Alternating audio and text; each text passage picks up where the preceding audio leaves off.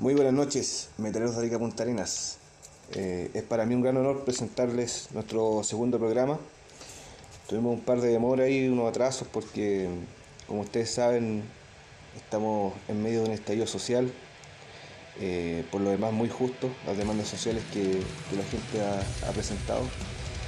Y esperamos que todo se resuelva de, de manera satisfactoria. Recuerden que ya fue aprobada la, la petición de la nueva constitución esto es para abril.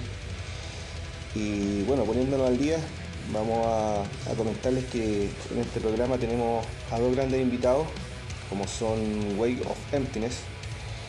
Eh, ellos son una banda de death metal que mezcla variados estilos como el doom, eh, inclusive el black, son bastante técnicos, bien progresivos.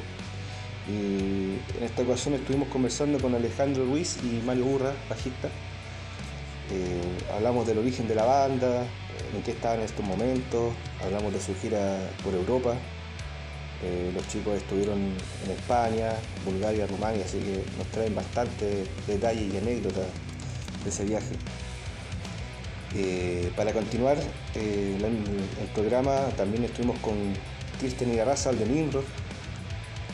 Ustedes, muy, saben muy bien que Nimrod fue una banda ícono del thrash metal en Chile a mediados de los 80 se dice también que hicieron la primera tocata metal de Chile y de Sudamérica, como fue el, el Death Metal Holocaust.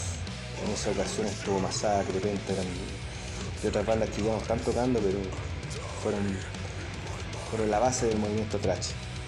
Eh, quería también anunciarles que tenemos un nuevo pisador, la cerveza Killer, nos va a estar acompañando todos los programas. Y como siempre también el apoyo de Rocky Metal Chile que está dirigido por Tito Ruiz. Bueno, en, aparte de la entrevista vamos a tener bandas nacionales mostrándonos su nuevo material. Eh, vamos a partir con Sacro Death, ellos son una banda de la Ligua, hacen death metal, death metal bien clásico. Tienen a su haber más de dos LP y un par de, de demos el tema que vamos, a presentar en esta ocasión es parte de su EP Camino a la Tortura. Y estuvimos conversando también con Juan Carlos de, de Sacro Dead y nos estaba comentando que, que, ya para el verano del 2020 tienen planificado una gira para Argentina, así que le deseamos mucho éxito a los cabros de Sacro Dead. Y bueno, también tenían una, una tocata en Valparaíso con una banda colombiana, pero debido a toda la contingencia el evento fue cancelado. Así que vamos con, con ese tema del, del, EP Camino a la Tortura.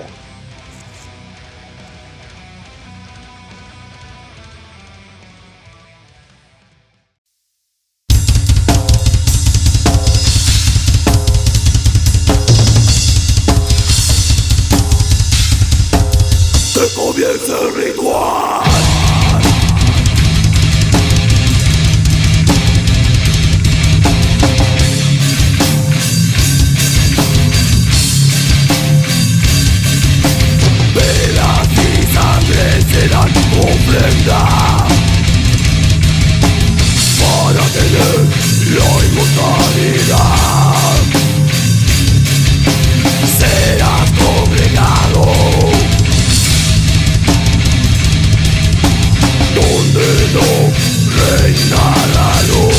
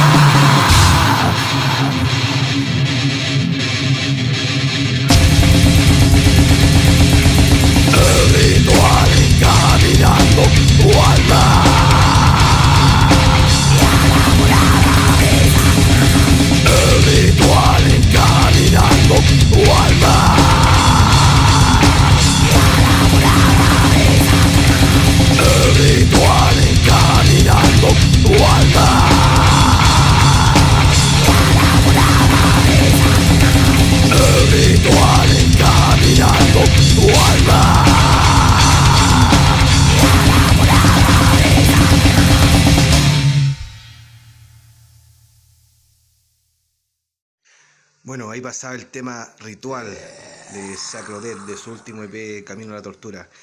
Vamos a adentrarnos un poco en la, historia de Sacro Death. Ellos nacen a finales del 2004 y su primera formación estaba compuesta por Juan Fernández en la voz, que se mantiene actualmente, Marco Salinas en guitarra, Felipe Salinas en bajo y Víctor Vargas en batería. Ya en el año 2006 ellos graban su primer demo, homónimo por cierto, y graban el single El Gran Valle del Misterio de forma independiente. No sin antes, hasta el año 2011, eh, graban su primer EP titulado Condenado en los estudios Piedra Sónica, ubicado en la ciudad de La Ligua con un baterista invitado. Eh, ya en septiembre del año 2012 los ficha el sello LMDT Records de la ciudad de Coquimbo y ellos son los encargados de editar este EP Condenado. Y el 2014 ellos lanzan su primer LP que sería El fin de los tiempos, eh, disco que por cierto me tocó trabajar en la edición. Sacamos alrededor como de 100 copias más o menos y tuvo bastante éxito. Se vendió, se vendió completo ese, tiraje. Y este año lanzaron el LP que están promocionando, por, cierto, el Camino a la Tortura. Bueno, también quería comentarles que Sacro Death, como dije anteriormente, ellos van a, estar participando en una gira por Argentina, específicamente en la localidad de, Morón. Eh, también quería pasar el aviso de su merchandising oficial. Eh, ellos están vendiendo todo lo que es su discografía, compuesta por CDs, eh, tapes y también poleras. Ya los pedidos los pueden hacer por inbox al Facebook Sacro Death y al WhatsApp directamente más 569-738-44-923. También ellos tienen una página web propia www.sacrodeath.cl Eso era lo que respecta a la información de nuestra banda invitada Sacro Death del programa. Eh, vamos a continuar con el, con el podcast. Eh, ahora lo que viene a continuación es la entrevista que realizamos a Alejandro Ruiz y Mario Burra, bajista. Vinieron, los- dos acá al, set y los entrevistamos directamente. Es una entrevista bien extensa, yo diría que casi una hora más o menos. Así que yo creo que a los fanáticos les va a gustar bastante.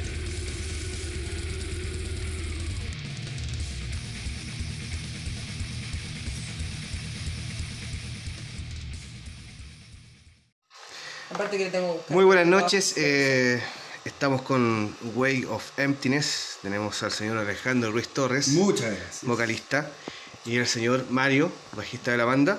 Buenas noches. Eh, vamos a comenzar esta entrevista. Eh, bueno, primero que nada, buenas tardes Alejandro y muchas gracias por, el- por haber aceptado nuestra entrevista. Eh, para comenzar, ¿podrías comentarnos cómo nace este proyecto? Eh, bueno, muy buenas tardes, gracias por la invitación. Eh, Weight of Emptiness nace por ahí por el año a fines del 2014, 2015, eh, de la ceniza de un proyecto anterior que teníamos con los chicos, eh, muy conocido a lo mejor por, por la escena más de la primera eh, etapa de los 2000 y quedaron, quedaron, es- esa banda terminó finalmente, no grabamos solamente un demo, eh, pero quedó, mu- quedó mucho material dando vueltas. Entonces, en algún momento se unieron las estrellas, los símbolos, las Pilsen. Y eh, dijimos, bueno, tenemos que volver a tocar juntos, eh, ¿qué hacemos? Y como había mucho material suelto dando vueltas, echamos mano a eso.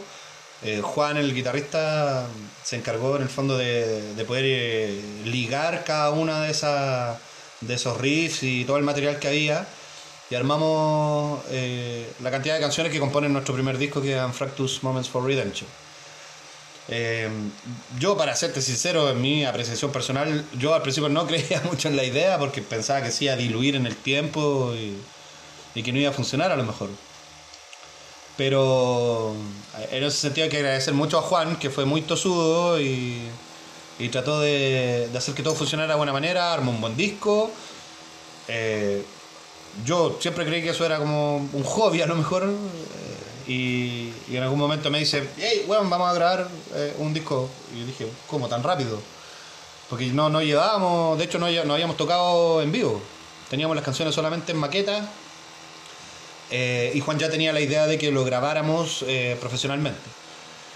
Entonces, yo pensé que eso no iba a llegar a ningún lado. siendo, mu- siendo muy honesto.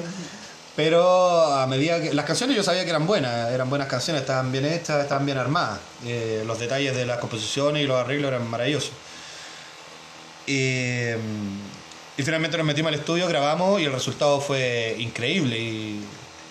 Hasta el día de hoy yo creo que me sorprendo de, de- de- de ese proceso que fue muy corto. Porque ya el 2016 teníamos el disco afuera, eh, sonando muy limpio para lo que a lo mejor la escena chilena en general. ¿Qué, qué fue eso? ¡Oh! Hay fantasmas abriendo Pilsens. Y, y nada, pues o sea, eh, quedamos muy contentos con el trabajo y la gente también lo apreció de muy buena manera porque rápidamente nos empezamos a meter en todos los shows, empezamos a tocar mucho y, la gente valoró mucho eh, el trabajo hecho y las tocatas en vivo que también son un show aparte. Así que no, eh, eh, así empezó todo en el fondo. La raja, compadre. Ya. Bueno, ustedes vienen llegando a Europa hace un par de meses. Tuvieron seis fechas en España y algunas fechas en Bulgaria y en Rumania. Sí. Eh, queríamos saber cómo fue su experiencia, tanto musical, cultural también. Eh, en este caso le damos la palabra a Mario. Que vaya Marito nomás. Hola chicos, buenas noches. Y sí, realmente eh, la experiencia europea fue pero totalmente maravillosa. Eh, conocer un, un nuevo ambiente eh, pa- para la banda fue increíble. La gente se, se portó eh, co- como uno pensaba. No todos fueron igual. Para serte sincero, personalmente Rumania la lleva. Ah, partiendo que, que, que no, fueron... no cague a los demás países. No, no, pero, volvemos, si no, volvemos nos pero- van a agarrar ya, a palo. no, pero, no, pero partiendo que Rumania teníamos un- una fecha en- un, un martes y se llenó. Eso no lo podemos negar. No, no, sí, claro, hay, hay- un, un fervor más grande en Europa del Este porque Eh, yo creo que se parece más a lo que pasa acá. Eh, eh, claro. No son tan diferentes las no escenas. son tan finalmente. diferentes con nosotros. Hablamos tan- no tan distinto tampoco. Eh, pero sí, para la banda fue pero genial, muy importante.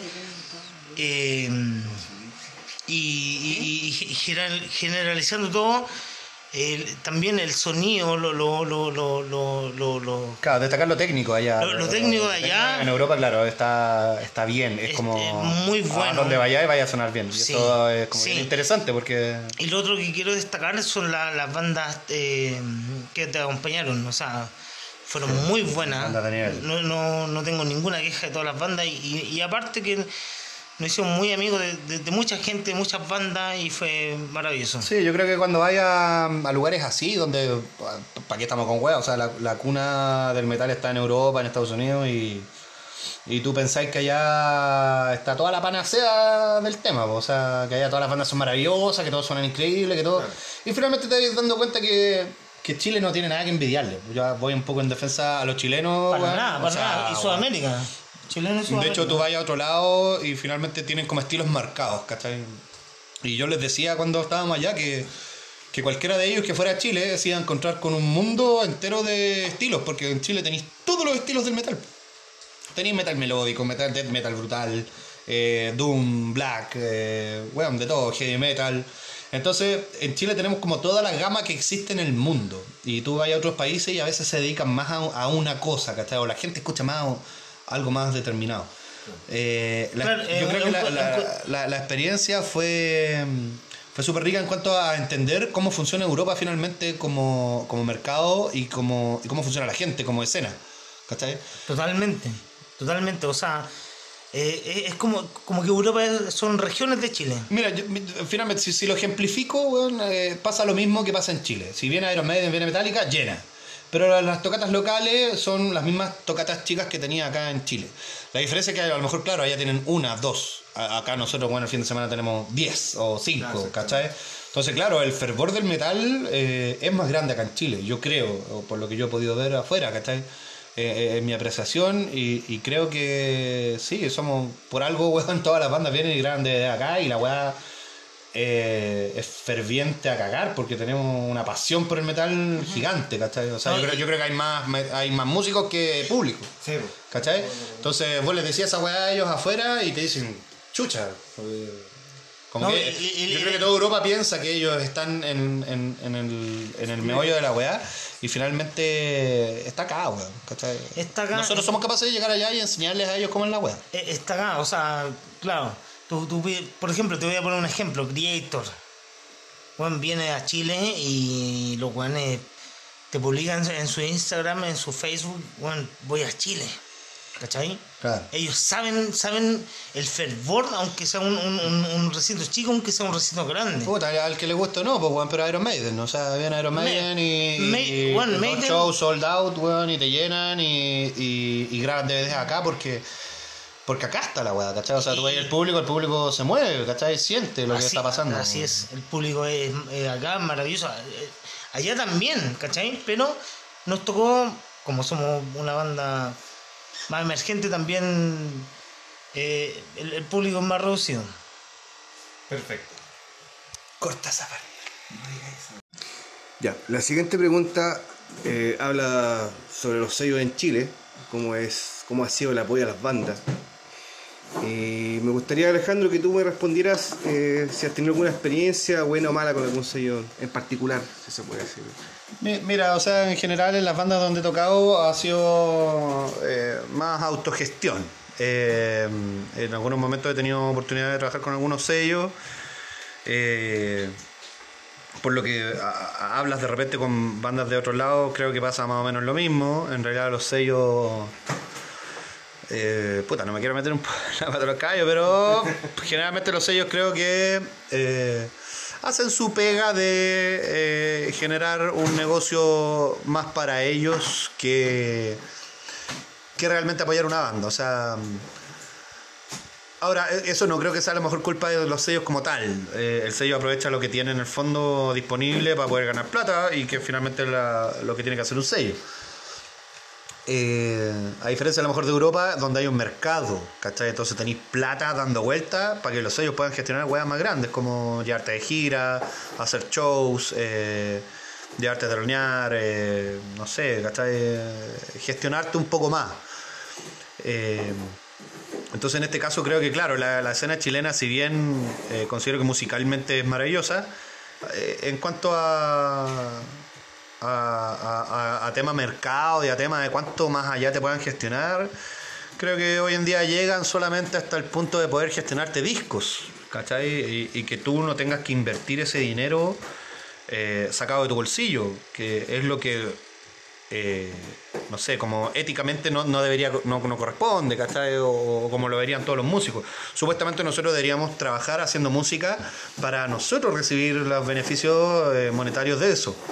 Eh, eso no pasa acá en Chile. eh, pero pasa por un, por un, un círculo rotundo de- donde no hay plata circulante, ¿cachai? O sea, tú vas y tocáis, obviamente sabéis que no se llena.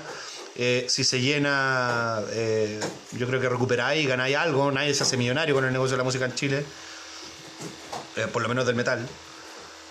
Entonces, claro, tú decís, chucha, págame. Pero si sabéis que en realidad el compadre que hizo el show no ganó plata, ¿de dónde te va a pagar, po, weón? ¿De dónde te va a pagar? Eh, eh, no sé, weón, pla- plata para el bolsillo, porque claro, obviamente se gestionan los shows que te paguen a lo mejor las movilizaciones, ¿cachai? Los sonidistas, cosas que tú sabes que a lo mejor ellos pueden gestionar, los productores que hacen shows.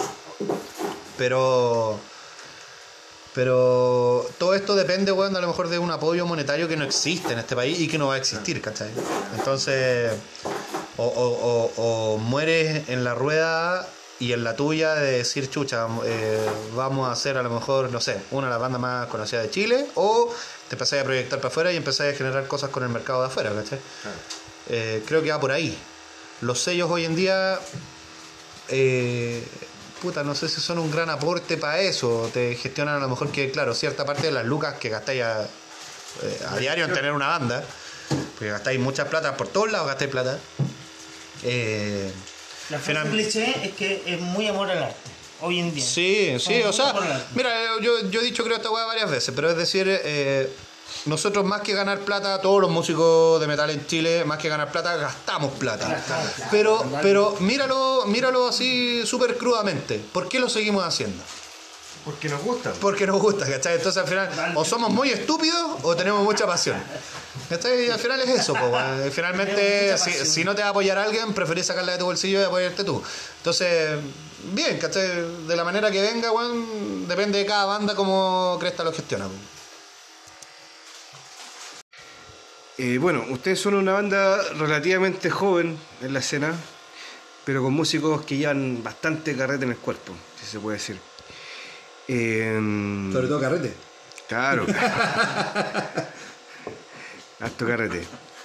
Eh, ¿Qué sienten ustedes haber cosechado tantos éxitos en, en tan breve tiempo?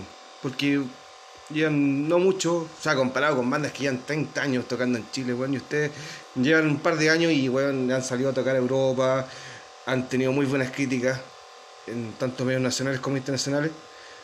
Alejandro, Eh, bueno, primero, gracias por el, por el halago.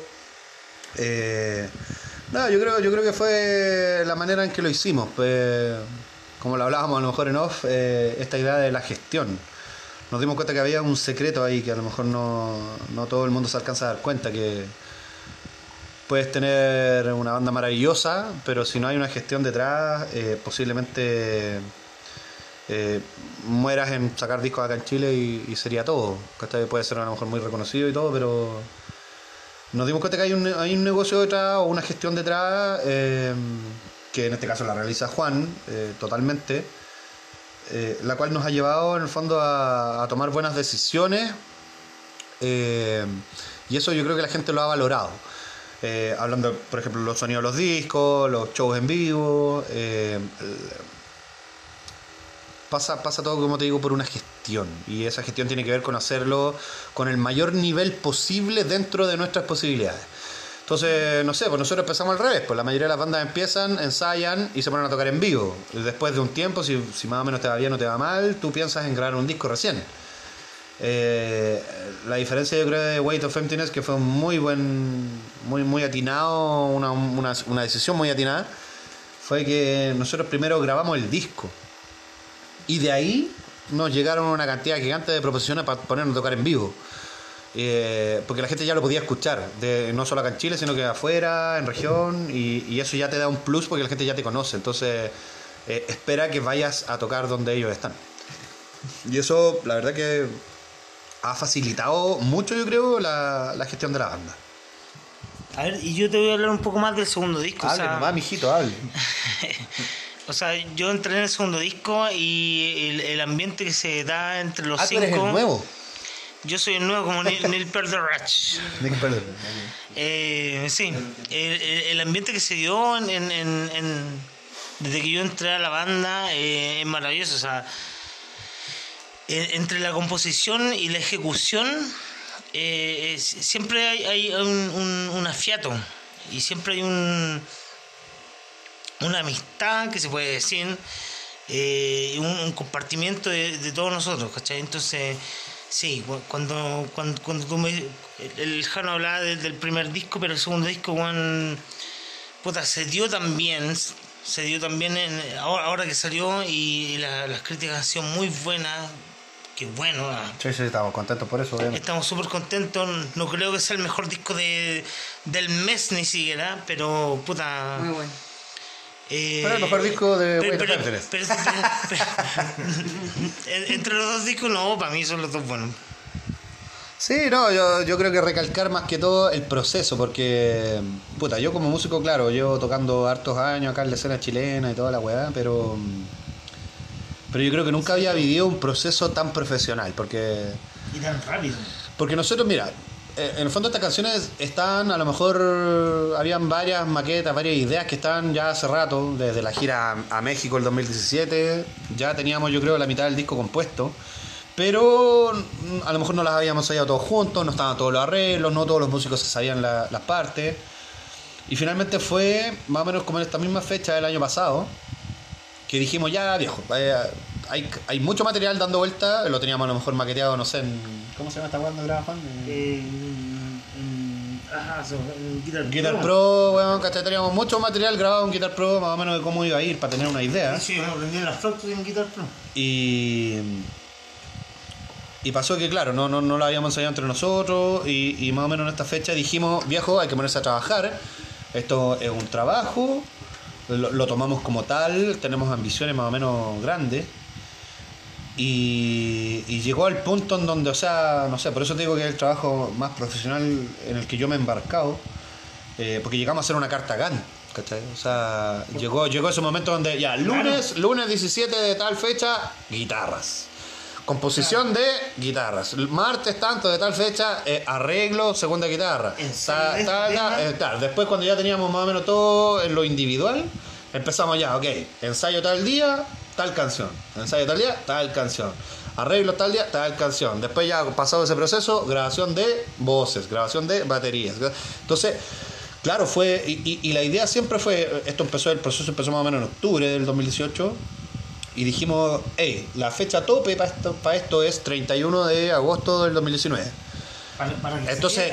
Imagínate, el grado de presión fue, fue grande. O sea, yo creo que nunca había habido algo así. Y no solo la música, o sea, te tenés que preocuparte del arte del disco, las letras, que todo esté bien, que todo esté impeque, que, El- el de que- orden- de- el orden de los claro, temas. el orden de las canciones. O sea, mira, son detalles. Son huevadas, pero. Pero cuando empezáis y, y lleváis dos, tres días eh, discutiendo, entre, porque en ese sentido sí debo decir que somos bastante democráticos, o sea, tratamos de hacer de que lo que decía la mayoría es lo que va a ir finalmente. Entonces, imagínate el hueveo de tres días o, una semana hablando de cuál es el orden de las canciones del disco, ¿cachai? Que no está dentro de la carta Gantt. O sea, es como pega adicional a la que tení. Y, y, y finalmente, eh, eh, lo mejor que nos pudo haber pasado es que el disco salió el 31 Salió, de agosto del 2019 y logramos el objetivo, ¿cachai? Y de ahí sacamos el disco, hicimos el lanzamiento con una fecha, con bandas eh, bacanes de acá de, de Santiago. Y, y de ahí nos fuimos de gira a Europa. Entonces, puta, yo creo que el puntapié para el disco fue fenomenal. Aparte de haber grabado el video del single The Flame. Que, o sea, esa es la idea. Estamos tratando de pensarlo todo como lo piensan las bandas en Europa, ¿cachai? Sí. Otro, otro mecanismo. El mecanismo, claro, yo no culpo, o sea, bueno, no, no, no, no es que me- nos sintamos más grandes que otros. Otro. La- No, estamos nada. trabajando de una manera diferente que a lo mejor no habíamos trabajado y estamos tomando el ejemplo a lo mejor de cómo lo hacen los europeos, ¿cachai? Que es como decirte, ok, vamos a sacar disco y te lo estamos avisando y sacáis un video primero y a las dos semanas sale el disco, ¿cachai? Como para que ya tengáis más o menos enganchado a la gente. Es, es más como dice el Jano, si, si fue algo profesional porque fue nos metimos al estudio en febrero y en abril por carta Gantt estamos listos musicalmente, Claro. pero musicalmente. Y ahí venía ahí mucho viene todo el más, proceso de mierda. Mucho trabajo más, o sea, de verdad. Era increíble el, el trabajo que... Sí, o sea, finalmente, claro, la- a lo mejor la gente no, no, no, no lo sabe, los músicos lo, lo saben obviamente, pero grabar eh, no, no, no te lleva tanto tiempo, sino que la postproducción de eso, es una mierda y te lleva mucho rato, ¿cachai? Pero lo bueno es que lo pudimos sacar adelante y, y como reitero, weón, creo que el, trabajo más profesional que he trabajado en mi vida, weón. Bueno, bacán. Bueno, Alejandro, a- aparte de tu rol como vocalista de Wave of Emptiness, eh, tú te encargas de la parte lírica. Y En general, no toda, pero sí en general. ya. Quería, quería saber en qué se basan las composiciones y en qué te inspiras al momento de escribir. A- Al momento de escribir la música. ¿en te ¿Hablando solo de lo lírico o de lo musical también? Lo lírico, las letras. De aquí lo que hablo. Ya, no, yo creo que eso eh, es una idea que presentamos entre todos, pero, pero finalmente, claro, la- en el primer disco yo debo ser muy, muy sincero, yo no aporté mucho líricamente en el primer disco. Solamente una canción, que es la canción Holy Dead, eh, que está mm, dedicada... Santa Muerte. No, está dedicada a Javier de Osodrón, de cuando Javier murió, que también fue guitarrista de Dina de Nazareth, que era un gran amigo de nosotros. eh, en los tiempos de cuando tocábamos antes en Toilet Mills fue sonidista, siempre nos apoyó, nunca tuvo una mala palabra, entonces siempre fue un personaje que queríamos mucho. Y cuando él murió, eh, sí, a mí eh, yo creo que bueno, nos afectó bastante y, yo creé esa letra por la muerte de Javier. Eh, y creo que fue la única letra con la que aporté en el primer disco. El tema fue que, claro, ya cuando nos empezamos a meter en este segundo disco, yo creo que sí, me, me metí las patas hasta el fondo porque empecé a componer canciones, empecé a hacer líricas eh, y me metí bastante. Entonces creo que en general el concepto del disco fue algo muy personal.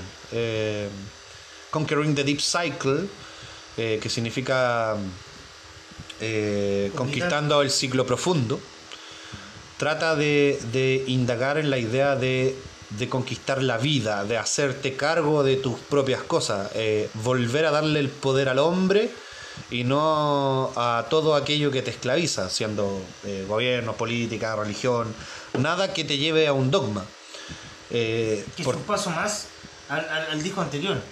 Claro, o sea, claro, es un proceso finalmente, porque, porque a Fractus Moment for Redemption en el fondo habla de esta idea de, de que estás en la oscuridad y necesitas salir de ella para poder encontrarte con la luz. Ahí ya saliste.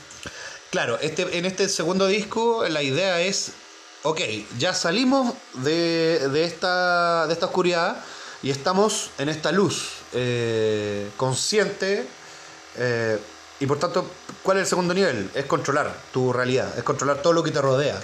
Y yo creo que de eso se trata el disco y eso es lo que refleja la carátula. Por eso la carátula un poco tiene que ver un poquito con Prometeo, que es este ser que sostiene una antorcha con fuego. Porque el conocimiento está, eh, está ahí, está en esa llama que tenemos todos los seres humanos, pero que a veces todas estas lógicas en las que vivimos, que son dogmáticas, por eso vuelvo a repetir hablando de sociedad, política, eh, te llevan y te esclavizan.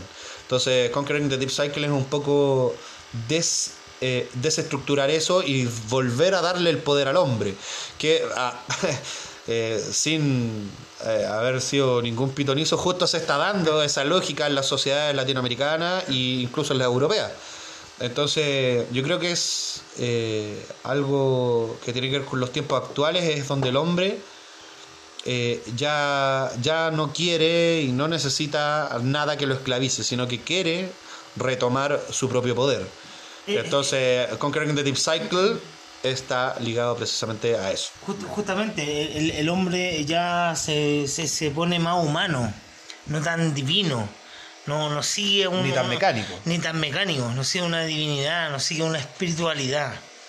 Es más aterrizado, es, es no quiero ser materialista, pero es, es, es humano, o sea, ¿cachai? Es un poco una idea luciferiana también, de la idea de, Total, totalmente de que el sí, o sea, fuego de Lucifer vuelve al hombre para poder hacer enriquecer al hombre. Por supuesto, o sea, es cuando alguien dice, eh, no sé, te voy a dar un ejemplo súper ridículo, pero, pero sirve. Oye, se salvó gracias a Dios. No, bueno, gracias al doctor que estudió no sé cuántos años en la web. Entonces, eh, Claro, es humani- humanizarlo, Es humanizarlo, es una- humanizarlo. Tú te humanizas. No, Eh, yo eh, creo que se salvó gracias a él. Es lo que siento yo, es lo que siento yo, ¿cachai? Es lo que yo creo que tiene que ser el mundo. Y puta, y justamente. Claro, justo se Chi- en todo este estallido está esta. Pero no solo a nivel nacional, si eso es lo más interesante, que finalmente por es algo que pasa no. a nivel mundial. Entonces yo creo que es eh, esta idea de que, de que el hombre ya no quiere más eh, estas estructuras que lo atan a dejar de ser hombre. Eh, Claro. Y por lo tanto quiere volver a tener el poder. Él como hombres. individuo. Y yo creo que para allá está más o menos ligada la lírica hoy en día. Entonces, finalmente es una idea de filosofía humanista. Yo, yo creo que va para allá en el fondo el trabajo que estamos haciendo hoy en día. Es, es un poco filosofía, un poco Así- de pensar en situaciones que nos han pasado. Así que el tercer disco va a ser un paso más allá. Y, y así nos vamos a. Ay, ay, ay, te estáis, te estáis quemando con ají, güey. Ya, la siguiente pregunta. Eh, centrándonos de lleno en la música de, de Wave of Emptiness, hay creaciones bastante oscuras, se puede decir. Eh, y los temas en sí como que, como que tienen una, atmósfera que impregna un, un aroma, si se puede decir como poéticamente, a flores marchitas en un cementerio, mezclados con también como, como un cierto olor así como putrefacto. Una, una dualidad, si se puede, no si entienden. Eh, ¿Ustedes podrían comentarnos sobre la filosofía de la banda? La filosofía de la banda, bueno, todo parte del nombre, el peso del vacío. Todo parte por, por- y te lo dijo Jano anteriormente, todo parte por, por, por, por humanamente cómo uno se siente cuando está destrozado, cuando está devastado, cuando, cuando tú llegas a tu casa y estás acostumbrado a sentir a tus niños y, llegas y, y no sientes a nadie, es un silencio, ¿cachai? Eh, queremos dar un, un paso más arriba, ¿cachai? Eh, sin embargo, jugamos un poco con la letra. Por ejemplo, te- yo, yo llegué en el segundo disco y me tocó hacer la letra de Lapse of Insanity, que fue una experiencia personal que me tocó a mí. Ah, claro, eso, eso yo debo eh, hacer ese alcance. eh, de- de- cuando llegó Mario, en el fondo también fue un aporte porque no solo venía a tocar bajo, sino que nos transmitió también muchas ideas de cómo planificar la música y, y también se atrevió incluso a, a último momento que llegó de la composición a incluso hacer letras. Bueno, y te, No. te sigo dejando a ti porque la letra, la letra No. de esa canción es súper interesante, entonces... Eh, mira, fue una, una cosa personalmente que me, que me tocó justo en, en un momento de, de conquistar mi siglo, pero también uno lo, lo- lo confabula con, con la leyenda, con la fábula. Y, y para qué andamos con cosas, nosotros somos metaleros, el metalero le gusta lo siniestro, lo oscuro. Entonces sí, me, me pasó algo y, y- fue como un pacto... Lo transmitiste a través de la Eh, letra. Claro, fue un pacto entre remedios insanos y, y demonios macabros, Internos. internos. Sí, claro, o sea, yo, yo creo que, claro, de alguna manera todas las letras, eh, si bien reflejan en la generalidad lo que, lo que acabo de decir delante, eh, están basadas en experiencias personales. Entonces, son, son bien viscerales finalmente, porque provienen muy de nosotros y de cosas que no- nos han pasado. Entonces, tienen que ver a lo mejor con todos estos estos detalles de nuestras vidas personales, en donde nos han pasado cosas eh, pencas y, y las hemos sobrellevado a través de la música y, las hemos expresado a través de, estas ideas generales que damos en los discos. Entonces, son de alguna manera conceptuales un poco los discos eh, en cuanto a su lógica. eh, pero es bien interesante cómo las vamos tratando a, a niveles personales, porque finalmente eh, el que hace la letra, claro, está cada letra está cargada de su emocionalidad, entonces la hace interesante de- desde ese punto de vista. Claro, pero sin embargo también eh, le, ponemos la fábula, o sea, si no, si no es por eso, el, el- tema no, no, no cuaja, ¿cachai? Hay que ponerle, hay que ponerle todo eso. La siguiente pregunta, estimados. Eh, bueno, escuchando la- las producciones de Wave of Emptiness, que tienen muy buena calidad, eh, yo pienso que esto destaca sobre las otras bandas nacionales. Ah, O sea, muchas nosotros gracias, escuchamos un, un- un disco de Wave of, Emptiness, bueno, y se escucha una buena raja, un sonido muy, muy bueno.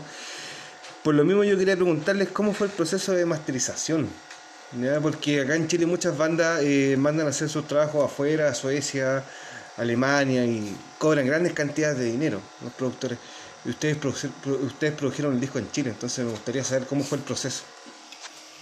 Ah, me pillaste comiendo, pero. no, mira, yo, yo creo que descubrimos en este proceso de, ambos discos, no solo el último, descubrimos eh, que a lo mejor no no es tan necesario gastar tanta plata en la manera en la que grabas. Hay cosas que tienes que grabar, por la- como te digo, vuelvo a repetir, por la experiencia de nosotros. No decimos que sea esta la ley, pero, pero sí eh, descubrimos una fórmula en donde si grabas bien una batería en un estudio muy profesional, a lo mejor es ahí donde gastas el, el fuerte del dinero. Eh, lo demás, las cuerdas, voces y todo eso, finalmente puede ser un poco más casero. Yo voy a ser muy sincero en la manera en que lo hacemos, La en la que la hemos hecho en los dos discos, que es grabar baterías en un muy buen estudio y gastar mucho del dinero final del disco en eso. Y el resto lo hemos grabado en la casa. Eh, soy súper sincero, para toda la gente que está escuchando finalmente, eh, bandas nuevas o todo, lo que hacemos lo grabamos con una interfaz a un computador en la casa y se acabó. Eh, la magia está, y eso lo pudimos descubrir en el fondo en el proceso también, en esta idea de que, de que hay una persona que lo hace después, que es un ingeniero en sonido, que es un profesional del sonido, que, eh, que es en este caso Ripo, de la banda Egregor, de allá del norte de Chile. Y él es en el fondo quien, quien dio toda la magia a esto, del, del tipo del tipo muy simpático del cual estamos muy agradecidos. Eh, yo creo que trató de dar eh, lo mejor que él puede dar y, por eso vuelvo a reiterar los agradecimientos a Ripo, ya de, una excelente banda como es Gregor.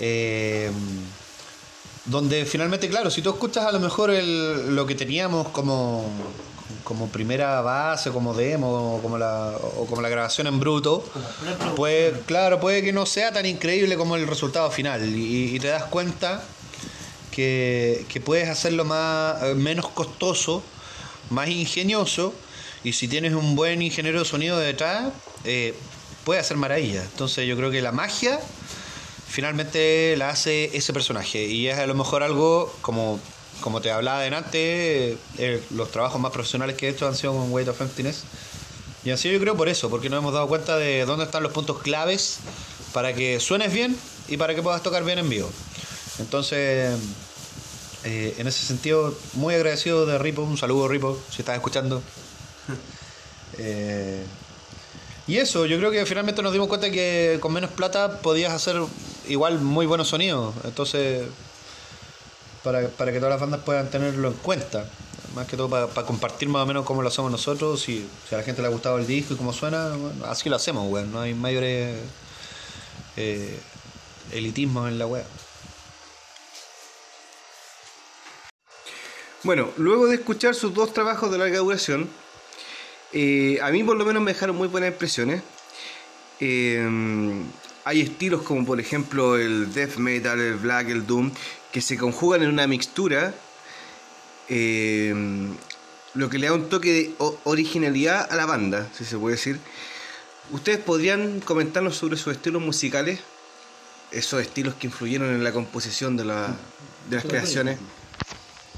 Los estilos musicales de cada uno de nosotros es súper variado y eso es lo que más nos gusta. O sea, no nos limitamos a escuchar algo. O sea, desde pendejo que escuchamos metal.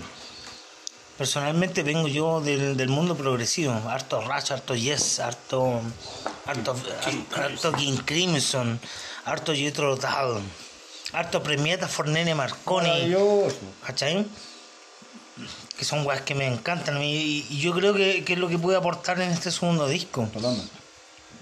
Eh, siempre traté de hacer un bajo distinto eh, a, a los anteriores, respetando mucho a, lo- a, a Manuel y a el Pelé, no me acuerdo cómo se llama, a David. Y sintiéndome orgulloso más eh, de, de pertenecer a esta banda.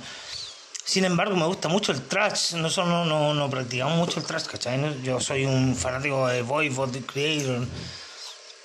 Y bandas nacionales, y, y al final uno escucha de todo Dorso. también. pues.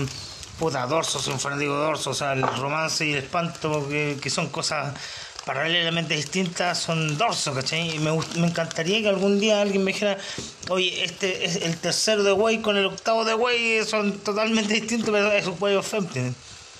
Pero sí, y, y en la letra es otra cosa, pe- pero musicalmente me encanta que todos seamos, tengamos una influencia de todos lados, o sea, de, ahí viene la música.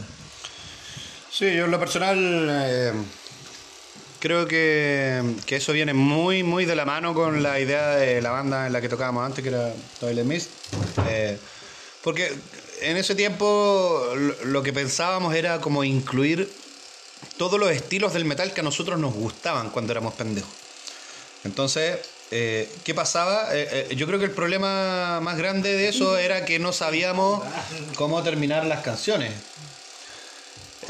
Porque finalmente las canciones se, volvían muy largas y se componían de muchas partes diferentes, porque no sabíamos hilar en el fondo una canción con otra, una parte con otra, no sabíamos hacer los puentes, o armábamos muchos puentes. Y finalmente era, era una locura porque podías estar mm, 12 minutos en una canción donde no sabías cómo terminarla. Entonces, en ese sentido veo a lo mejor un poco de, madurez en lo que pasa con White of Emptiness porque es una canción más completa, es más cuadrada, es más... eh, tiene más lógica. Eh, claro, estamos todos más viejos, hemos escuchado más música y hemos entendido en el fondo cómo, cómo hacer canciones.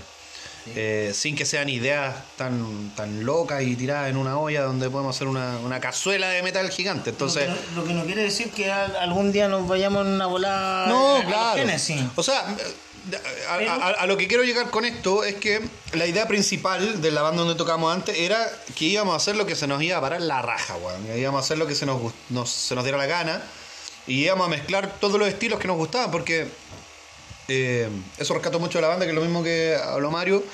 Eh, somos todos de, de diferentes estilos. Hay gente que le gusta más el metal más extremo, hay gente que le gusta más el progresivo, hay gente que le gusta más, no sé, el heavy metal, o incluso otros estilos que no sean metal. Yo en lo personal, eh, la verdad es que si se me paran los pelos, bueno, escucho eh, la canción que me guste y me importa una mierda si a algún metalero le gusta o no lo que yo escuche. No, nunca ha sido tema mío. La gente que, la gente que me conoce, la gente que me conoce sabe que soy capaz de escuchar, eh, la verdad, ba- ba- bastante tipo de música. Eh, y para el que no lo sabe, que lo sepa el tiro. Me importa una mierda su opinión en cuanto a lo que yo escucho. Yo escucho la música y si me para los pelos la voy a escuchar. Me da lo mismo. Entonces, eh, y los otros chicos creo que de alguna manera les pasa lo mismo. Entonces, hemos sabido administrar, yo creo, la y enfocar las diferentes aristas que nos gustan de la música y poder transmitirlas a través de, de este proyecto que es Weight of Emptiness. Eh, entonces, claro, te, te das cuenta en algún momento que tienes un poco de black metal, tienes un poco de progresivo, tienes un poco de death metal, tienes un poco de doom, tienes, y al final tienes de todo un poco. Y yo creo que eso es lo que pasa que, mm, por lo cual la gente no, no sabe mucho cómo encasillar bien a la banda. Yo he escuchado gente que nos dice, no, ustedes son doom metal. Otra, otra dice, no, ustedes son death metal melódico. Otra, no, black metal. Finalmente nadie sabe cómo hacerlo porque... Y no nos interesan. Y no, no, y da lo mismo, finalmente vamos a seguir haciendo la música que a nosotros nos gusta. Eso. Puta la siguiente pregunta, eh, Conquering the Deep Circle, eh, vuestro último disco, a mi parecer es un trabajo donde la banda innova más en la parte melódica, eh, sobre todo en la vocal. Esto va, esto va para Alejandro. ¿Qué se siente pasar de guturales súper graves, como, tú, como son los que tú ejecutas, a una voz ya más limpia?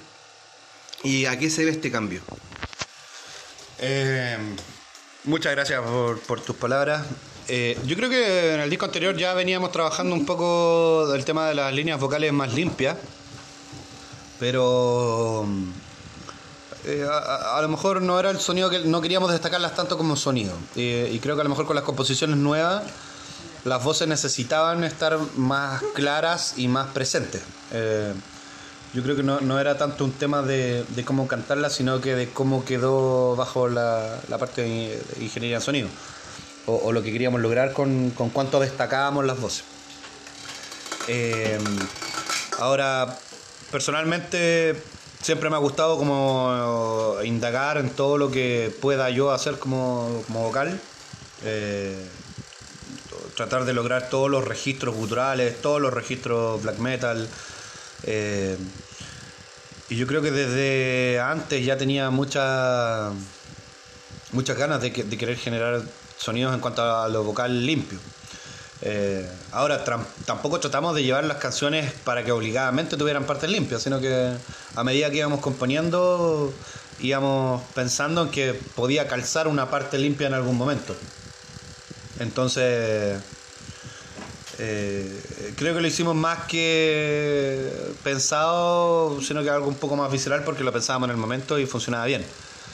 Eh, a lo mejor eh, no había explorado yo eh, cuánta capacidad tenía de poder cantar ciertas cosas y, y creo que las indagamos un poco más en este disco y funcionó bien. Así que eh, para mí, claro, como nivel desbloqueado, ¿cachai? Funcionó y creo que salió en cuanto a lo que se quería hacer y no en cuanto a lo que se pudo hacer. Entonces, nada de lo que se propuso en el fondo falló y, no tuvimos que cambiarlo en el proceso porque no me daba la voz, sino que todo lo que se pensó lo pudimos hacer, lo pudimos grabar y, no está alterado por computadoras ni nada. Eh, es, lo que se puede hacer y, creo que la mejor manera de demostrar eso es el en vivo.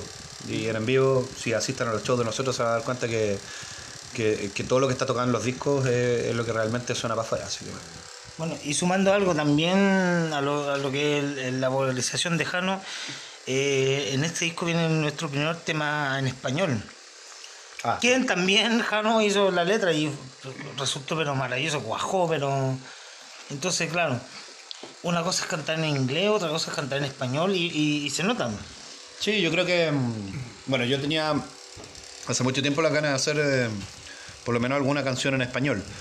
Eh, siempre yo creo que en el metal es, reticente a hacer español por un tema de que vocalizarlo es más difícil. Eh, el inglés puedes pasar muchas palabras eh, de largo porque es más fácil poder vocalizarlo. El español es un es un desafío aparte porque tienes que decir las palabras mucho más claras para que se puedan entender. Entonces quise también desbloquear un poco ese, ese nivel y eh, bueno, una infidencia. En realidad Juan por lo menos no estaba muy de acuerdo en que la letra de esa canción fuera en español. Eh, él, él- él- él era muy reticente porque pensaba que, que no iba a funcionar, eh, de lo por lo mismo que te hablo, porque a lo mejor no se iban a entender las palabras y todo. Entonces, mm, eh, la verdad, voy a ser muy sincero, hice una pillería. Juan me dijo, no lo hagas. Y yo lo primero que hice fue terminar la letra ese mismo día y se la mandé para que entendiera que lo que yo estaba, lo que tenía en la cabeza funcionaba. Y le encantó. Entonces, claro, y ahí me dijo, ya, maldito hijo de puta, lo- lo- ya, me cagaste, me dijo, ya, sí, lo, ya salió bien, no te puedo decir que no. Así que dijimos, bueno, se, se graba en español y tratamos de hacer la mayor producción posible. Salieron hartas cositas, hartas ideas, hartos arreglos que están en esa canción, que yo creo que son bien interesantes, que a lo mejor yo tampoco había probado antes. Creo que es la canción que tiene más eh, vocalizaciones limpias. Y traté de jugar harto con eso. Tenía muchas ganas de hacer una canción donde más que guturales hiciera limpios. Así que. mm, Bueno, sí- creo que salió bien y a la gente le gusta. Y sentimiento latino, o sea, Sí, totalmente. La, la teatralización del tema cuando estamos hablando. Ah, no, claro. O sea, la, Eh, la canción habla en el fondo. eh, Es una canción con una letra bien cruda, porque en el fondo. Eh, la canción se llama Lamentos. Pero habla en el fondo de, de esta idea de, de, de dejar las cosas atrás, de, de- en tu mente y en tu, en tu foro interno eh, olvidar.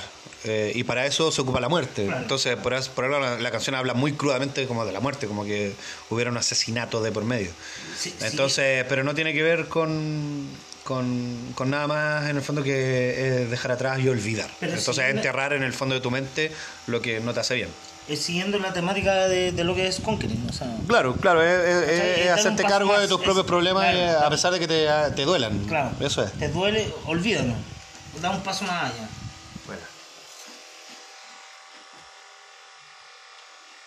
Ya. Bueno, para ir terminando con la entrevista, darle las gracias a Mario y a Alejandro por haber participado en, este programa. Y eh, Alejandro, ¿qué opinas sobre la actual escena, sus pros y sus contras y sobre todo la problemática de los pocos espacios para tocar que, que existe hoy en día? Porque ya sabemos que hay pocos bares, hay, hay pocos locales donde las bandas pueden mostrar su trabajo. Eh, quisieras que me dieras tu opinión al respecto. Y bueno, para finalizar, eh, algún tema que suene ahora en el programa Y bueno, saludo a, quien, que tú, a quien tú quieras, Mario también puede expresarse. Así que démosles con, con la última respuesta. ¿Cómo era la pregunta?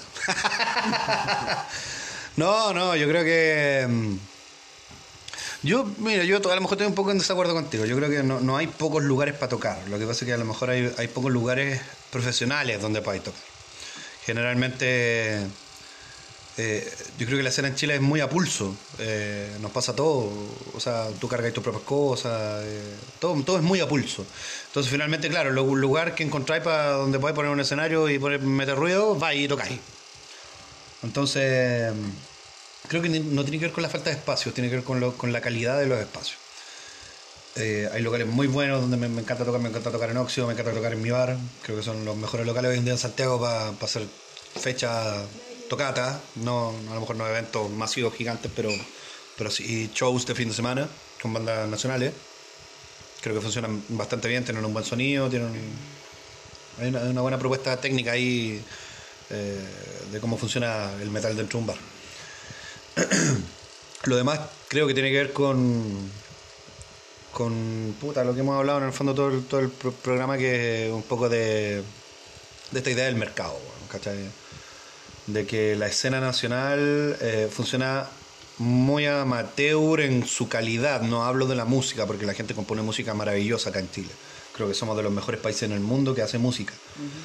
Eh, la gente afuera lo dice así, o sea, no solo lo digo yo, la gente realmente afuera piensa que Chile es una potencia del metal en el mundo. Entonces, creo que calidad eh, hay de sobra. El tema pasa eh, eh, cómo hacemos para que la escena funcione de una manera más profesional. Y creo que eso tiene que ver con un cambio que está más allá a lo mejor de nuestras manos, que tiene que ver con un mercado que exista. En Europa todos los hueones pueden hacer lo que quieran porque si a un hueón se le ocurrió, eh, no sé, tocar un instrumento nativo con un poco de guitarra, puede grabar un disco que suena maravilloso y se lo puede mostrar a Nuclear Blast y puede ser eso puede ser un batatazo, un éxito y el tipo se forró. Y, y nosotros no acá en Latinoamérica en general, no hablo solo de Chile, no tenemos esa oportunidad. y los shows. O sea, por ejemplo, uno ve a King Diamond, a King Diamond cuando viene, que es una mansión. O sea, la escalera, el, el- no, no solamente lo musical. Claro, o sea, el nivel de producción. El nivel de producción, o sea, la puesta en escena. eh, estamos años luz. Oh, yo, pero yo no, pero no soy tan negativo en ese sentido. Yo no, no creo que porque no seamos King Diamond no se puedan hacer cosas. Yo creo que de a poquito eh, las bandas empiezan a hacer eh, cosas diferentes, empiezan a mostrar propuestas. eh, yo creo que la música, por eso les digo, no- lo que hablábamos delante, yo creo que esto no es solo música. Ah, Hay un montón de factores que hacen que una banda sea interesante. Eh, pueden ser las vestimentas con las que se suban, el sonido que hacen, el tipo de show, de lo que hablan. Eh, finalmente cada banda sabe lo que quiere proyectar. Y, y para mí todo es válido. Eh, creo que de repente hay mucho negativismo en cuanto a que no, si se puso tal ropa es poser, no, si se pintó la cara es poser, no, si es muy death metal es poser, no, si, weón, váyanse a la mierda. O sea, ¿Te gusta Bon Jovi eres gay? ¿Te gusta Mayhem de satánico? Sale, weón. da lo mismo, si te gusta una weá, disfrútala y que te gusta, ¿no? Entonces, Me gusta que ni alcohol. Sí, da lo mismo, weón. Yo creo que me he encontrado, eh, sobre todo estos últimos años de mi vida, oye, weón, sobre todo estos últimos años de mi vida, me he encontrado mucho en carrete con esta idea de que estoy con metaleros muy densos, muy death metal y todos vacilan Journey. Entonces, weón, da lo mismo. Si al final lo que te guste está bien. Eh, por tanto, creo que a veces hay mucho negativismo con la escena, que las bandas se pelan, que aquí, que allá, weón, se preocupan de puras weas, no da lo mismo. Si alguien peló y no, no peló, da lo mismo, te vas a tomar una cerveza igual. O sea, al final la- las cosas importantes del rock y del metal son otras cosas, weón. Tu vida independiente es otra cosa también. Yo creo que todos, weón, acá, ninguno vive de la música. Pero para Todos ti- finalmente para ti- somos... Pero para ti el metal es una cuestión cultural o es algo de la vida. ¿Se escuchó eso? Creo que sí. Te alcanzo el... Bueno, eh, culturalmente sí, obvio. La, la vida la vida de un músico es, es- es la música. Yo soy metalero desde que tengo uso de razón y moriré metalero. Lo que no quiere, no, lo que no me restrinja a escuchar otro tipo de música. O sea, Claro. Da, lo, da lo mismo eso, o sea, Es como lo que pienso yo, si al final, si, me, si tú me preguntáis, weón, cómo me defino, me defino metalero. yo ¿no? me defino Porque- metalero. Porque es lo que más escucho, pues, weón. Eh, me he criado bajo esa lógica de tribu urbana, finalmente, o- Pero- o, como lo quieran llamar, la weá. Sin embargo, si hay, hay algo que me gusta, pues no, no tiene por qué, que no sea Pero si, metalero, weón, me gusta. Me da la misma weá, y si los weones me van a criticar que se den la mierda. La gente que me conoce sabe que yo soy. Totalmente. soy así, Oye, eh, estoy aquí con el Jano y le- el primer saludo que le vamos a mandar es a Mauricio Huevo Vaso, a Juanito Alejo. y al Alejo, A los integrantes de la banda que no que están son acá ahora, banda. oye, y ojo, ya- También a los integrantes de la banda, Manolete y el Sí. David, weón, que también son, son parte de la familia de Femtines. Sí, a, toda, a toda la gente que nos apoyó en la gira europea, a toda la gente que nos apoyó en la gira mexicana. Las bandas. A todas las weón. bandas, eh, Productores, productores, amigos, La- weón. lo- los medios de acá, como Kaiser, que nos está dando esta oportunidad. Chicos, eh, toda la gente que nos fue a ver, toda la gente que no nos conoce pero nos quiere ir a ver, toda la gente que nos ha comprado una polera, un disco, es un agradecimiento para todos ustedes y de verdad, lo único que les puedo decir, manténganse inquebrantables porque Way of Emptiness queda para mucho rato, así que manténganse inquebrantables. Epa, epa, y yo, quiero hacer un alcance ¿ah? con lo que está con, la, con lo que está pasando en el país. Yo en lo personal, eh, sin ningún tipo de bandera política ni nada, son, weones- son una clase son una clase social aparte, váyanse a la mierda, jódanse, quémense, me da la misma, weón. Eh, chicos, no paren de luchar, weón. Que a, que a caleta van a querer desgastar todo, weón. Que todos nos vayamos a la mierda. Pero lo único, weón, es que se tienen que ir a la mierda son ellos, weón. Por años de, de injusticia, weón, de desigualdades. Todo lo que reclaman los cuicos finalmente, o la clase política, La es clase finalmente política. lo que ellos mismos han creado, weón. ¿Cachai? Totalmente. Crearon un monstruo de plata y un monstruo de pobreza. Así que ahora asuman las consecuencias, weón, hasta que si es necesario quemarlo todo con la moneda incluida, que se queme todo, weón, de verdad. A, no, a título de Alejandro Ruiz, ¿ah? no estoy hablando por la banda a lo mejor en ese sentido. Váyanse toda la mierda, Sin weón. embargo, le decimos al pueblo chileno, manténganse Viva, viva. Chile y manténgase inquebrantables. y la canción que viene es Y un, y un tema para, De un mito para- chileno. de un mito chileno, la canción más chilena que tenemos, que es una cueca acelerada, chucado para todo el pueblo chileno en este momento. Muchas gracias a- Vale. a ustedes que nos entrevistaron y agradecido. Muchas gracias. ¡Viva Chile, mierda!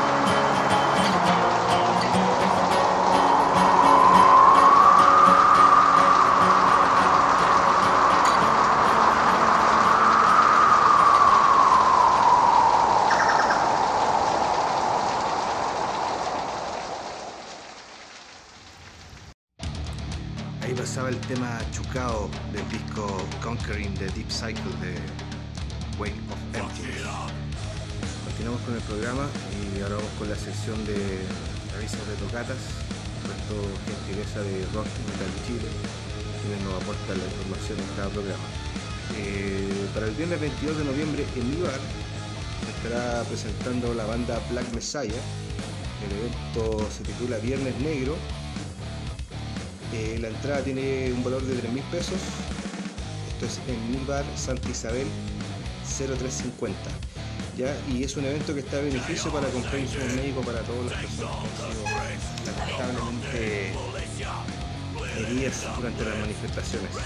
Así que es muy importante que asistan al, al local y, y- y aporten por esta noble causa. Luego, el sábado 23 de noviembre en el Huevo, eh, hay otro evento titulado Dead Sun eh, para tocar las bandas Evil Requiem y Critical The Kings. Esto es en el Huevo de Valparaíso.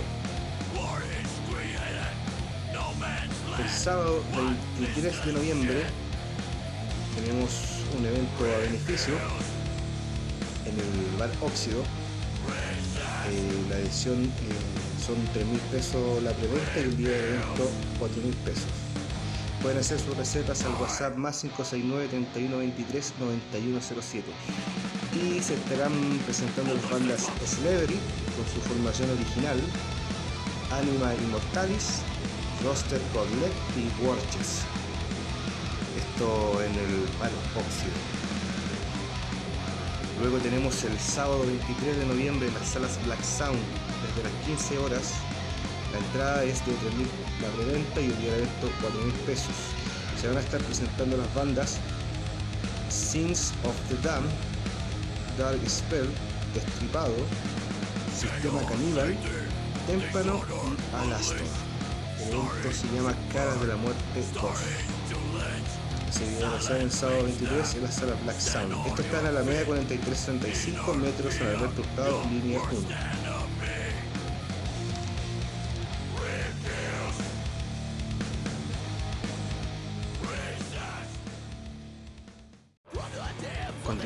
Eh, la siguiente banda es Denoyek, y es una banda de thrash metal de Santiago. Eh, ellos participaron en, el Music Fest del 2017, que fueron un par de eventos que nosotros produjimos con bandas del sello que habían sacado material.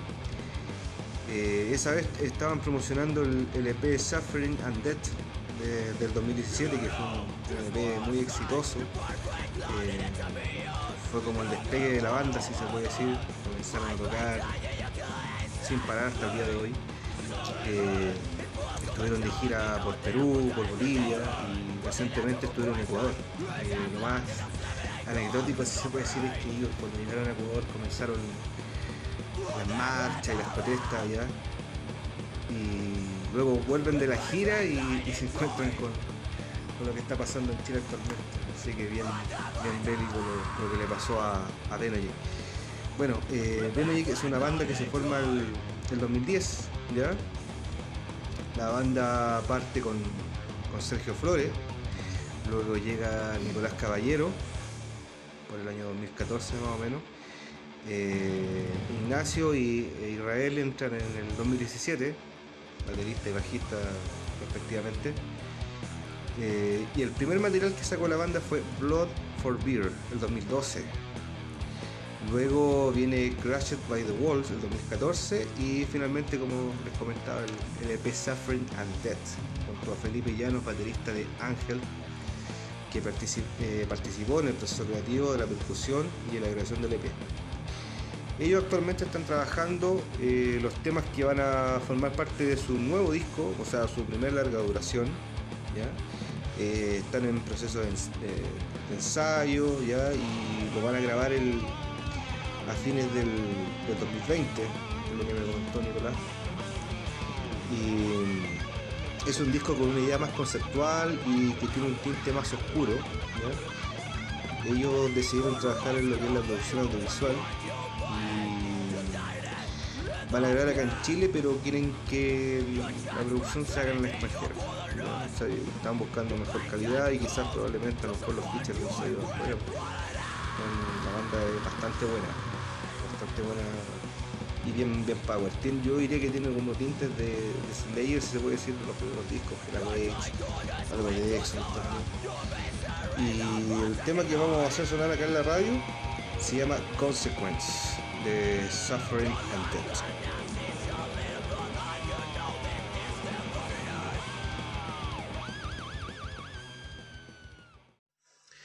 Bueno, ahí pasaba el tema Consequence de la banda Venojek de su EP titulado Suffering and Death.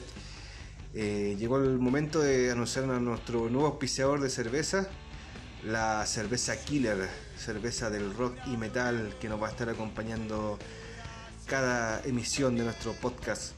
Eh, vamos a hablar con Dorian que nos va a entregar información respecto a, nuestro auspiciador.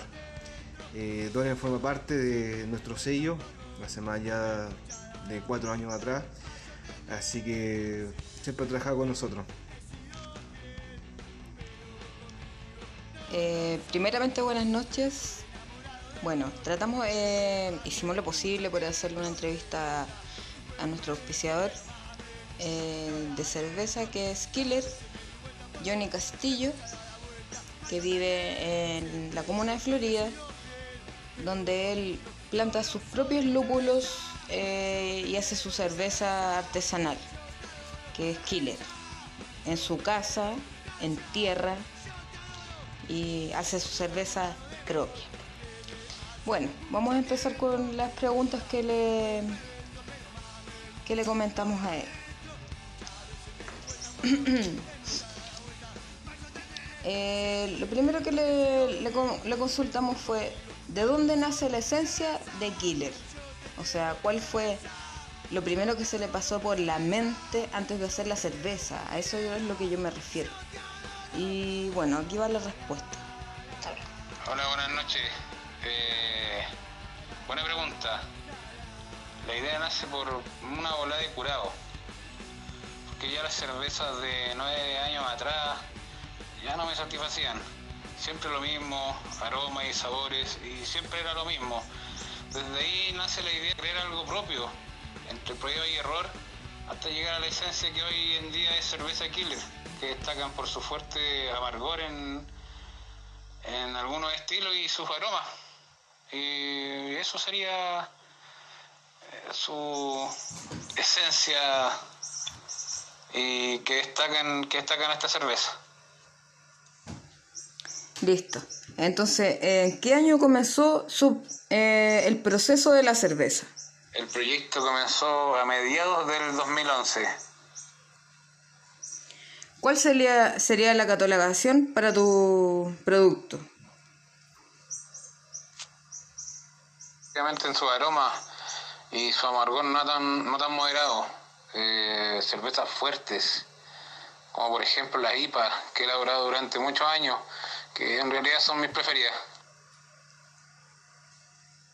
Bueno, también le consultamos sobre eh, si le quería mandar algún mensaje a los comensales o algo por el estilo y obviamente que lo principal que es el, el tema de los contactos.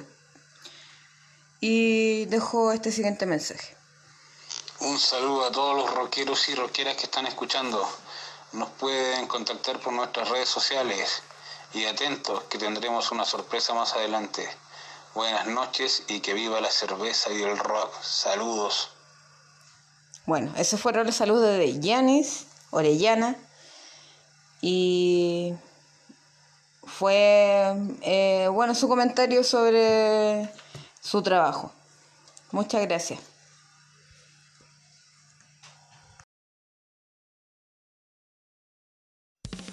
Bueno, ahí pasaba el anuncio de cerveza Killer mm, de la mano de Yanis Orellana.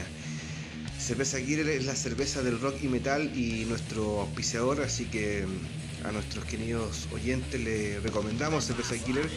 Ya lo saben, pueden pedirla a través de las redes sociales, vimos el contacto recién. Así que a comprarnos asco.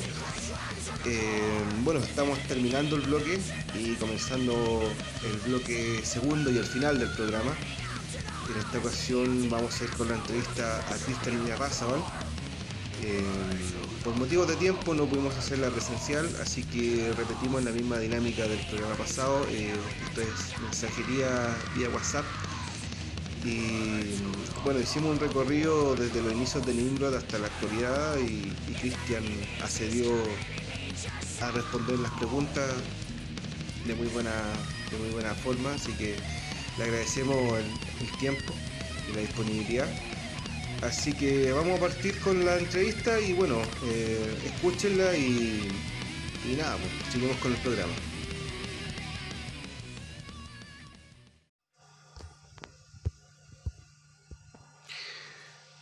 Buenas noches, Cristian. Primero que todo, darte las gracias por hacer esta entrevista. Eh, sabemos que lanzaron el año pasado su último disco, God of War and Chaos, el cual ha cosechado excelentes críticas en el extranjero, además de haber sido lanzado por un sello alemán. ¿Tienes planes de girar en el viejo continente? Hola Carlos, ¿cómo estáis? Eh, bueno, con respecto a la primera pregunta que me haces, si tenemos planes de girar en el viejo continente después del tras la- el lanzamiento del, del disco por el sello alemán Metalopolis, la verdad es que sí, eh, tenemos planes para el 2020 ju- en conjunto con el, con el sello de estamos planeando una gira para el verano de allá.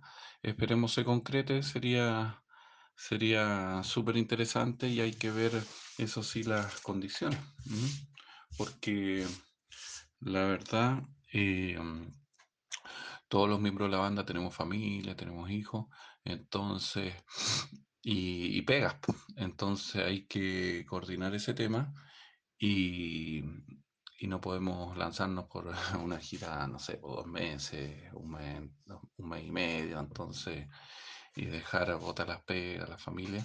Entonces hay que coordinar bien. Lo ideal sería ir a tocar a...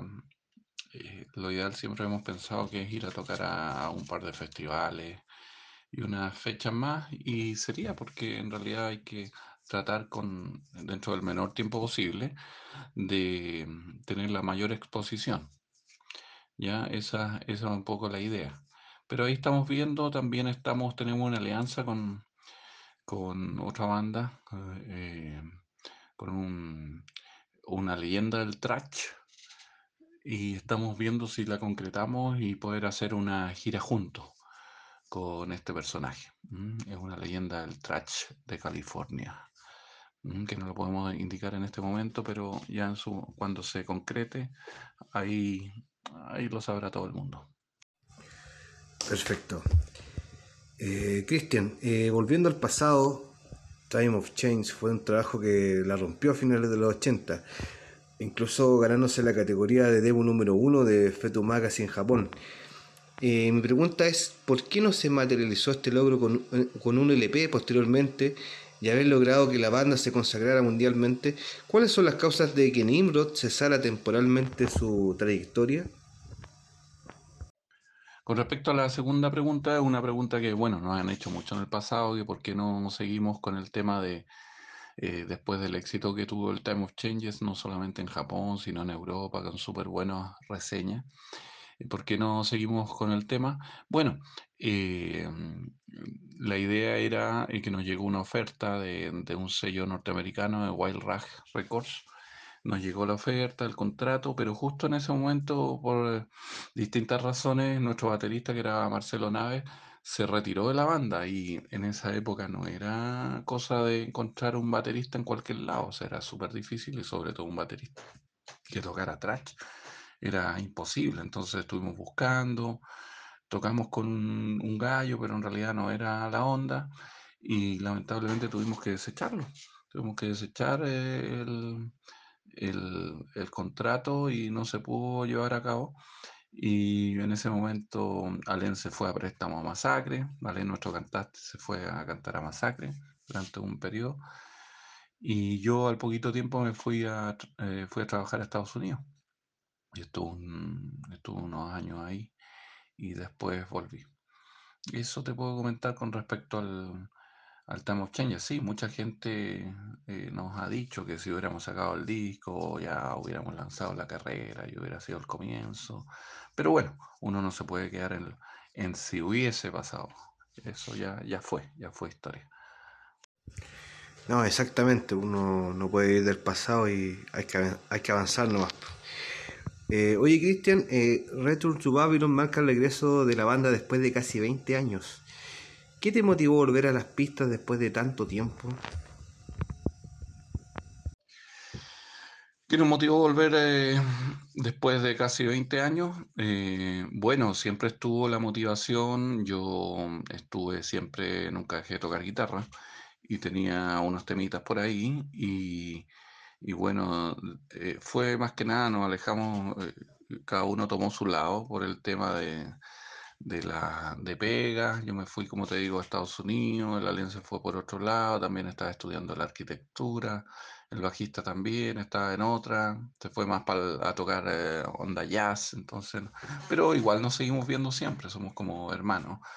Y, y la verdad es que no perdimos nunca el contacto, pero eh, lo que me motivó a volver fue que muchos amigos, mucha gente del medio, eh, mis amigos de Masacre, el Yanko, el Lalo, siempre me decían, oye, ¿cuándo retomáis Nimrod y sacan Nimrod y no sé qué? Entonces ahí se dio la oportunidad y, y armamos eh, de nuevo Nimrod y, y sacamos el disco Return to Babylon, que tuvo, tuvo súper buena aceptación también, en muy buenas reseñas en Europa y todo eso, pero yo lamentablemente eh, no le pude hacer la promoción que, que se merecía ese disco, ya que a toda la gente que, que lo tienen y que lo escucharon en las reseñas les encantó el disco. Es un disco no, no sigue la línea del, del demo Time of Changes porque eh, ahí hice un tema como más personal en realidad que era un tema, era como un trash tipo más técnico y con algunos toques progresivos, de repente tenía Doom.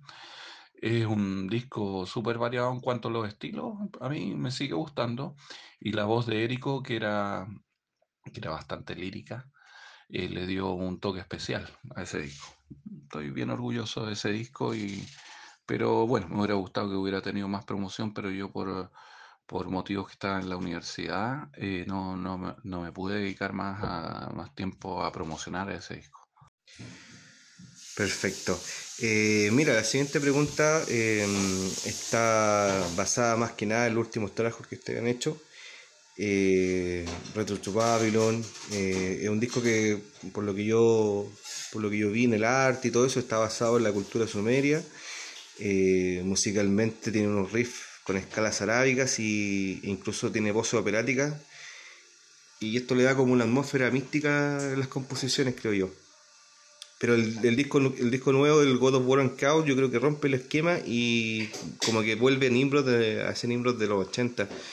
¿ya? Eh, las guitarras son mucho más, más rápidas, más violentas y las voces son más, más tipo exo, yo, yo diría, con ciertos matices, incluso death metal. Eh, ¿Podrías decirme por qué se da ese giro entre este disco y el, y el último que sacaron?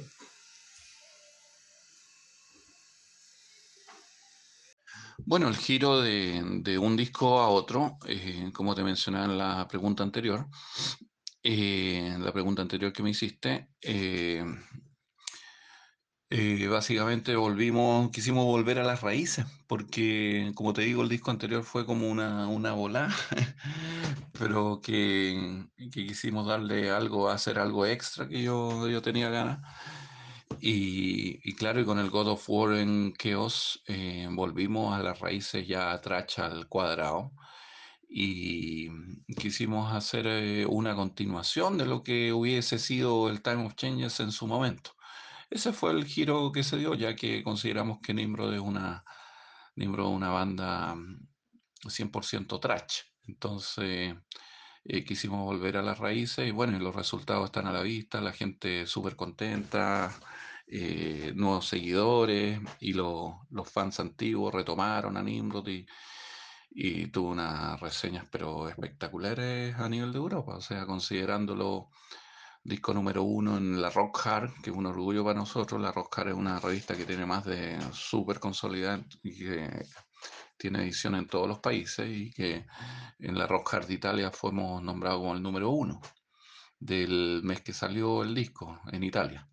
¿ya? Y aparecimos también en, en Legacy de Alemania y en, en Power Play, que es una revista súper grande de Inglaterra.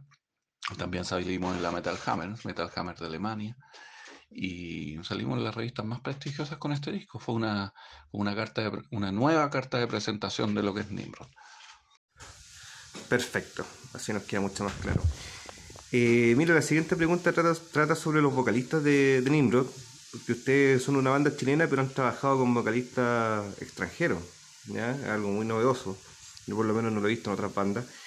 Eh, trabajaron con Erico la Bestia de Omen eh, en, Retro to Babylon y ahora están con un vo- vocalista norteamericano también en el God of War and Chaos. Eh, mira, y la pregunta que yo, yo te, te quiero hacer, eh, ¿a ti te gusta probar diferentes estilos de voces? ¿O estás pensando quizá instaurar un vocalista definitivamente, alguien fijo? Y si de todos los formas que ustedes han tenido, ¿con cuál tú te quedarías? Lo que pasa es que con respecto a los cambios vocalistas, claro, se han dado por las circunstancias, porque la- los discos han sido en épocas distintas y se ha buscado mm, efectos distintos, ¿ya? Y para cada momento y contexto, los cantantes han sido los adecuados, ¿ya? Y ahora estamos en periodo de composición y ya tenemos varios temas y si no pasa nada raro en este, no- en este disco, nuevamente eh, sorprenderemos ya que vamos a tener dos vocalistas. o sea que no vamos a tener el mismo Gary que, ganó, que grabó el God of War en Chaos y a la vez vamos a tener a nuestro cantante local Leonardo Caballero en las voces, lo que va a ser una va a ser algo súper interesante. Ya, ahora viene la, la pregunta del millón. Yo por lo menos he revisado los medios y no, no la he visto. No, no te la han hecho, creo yo. Eh, mira, eh, yo creo que muchos hacen esta pregunta. ¿Por qué el cambio de Nimrod a Nimrod BC?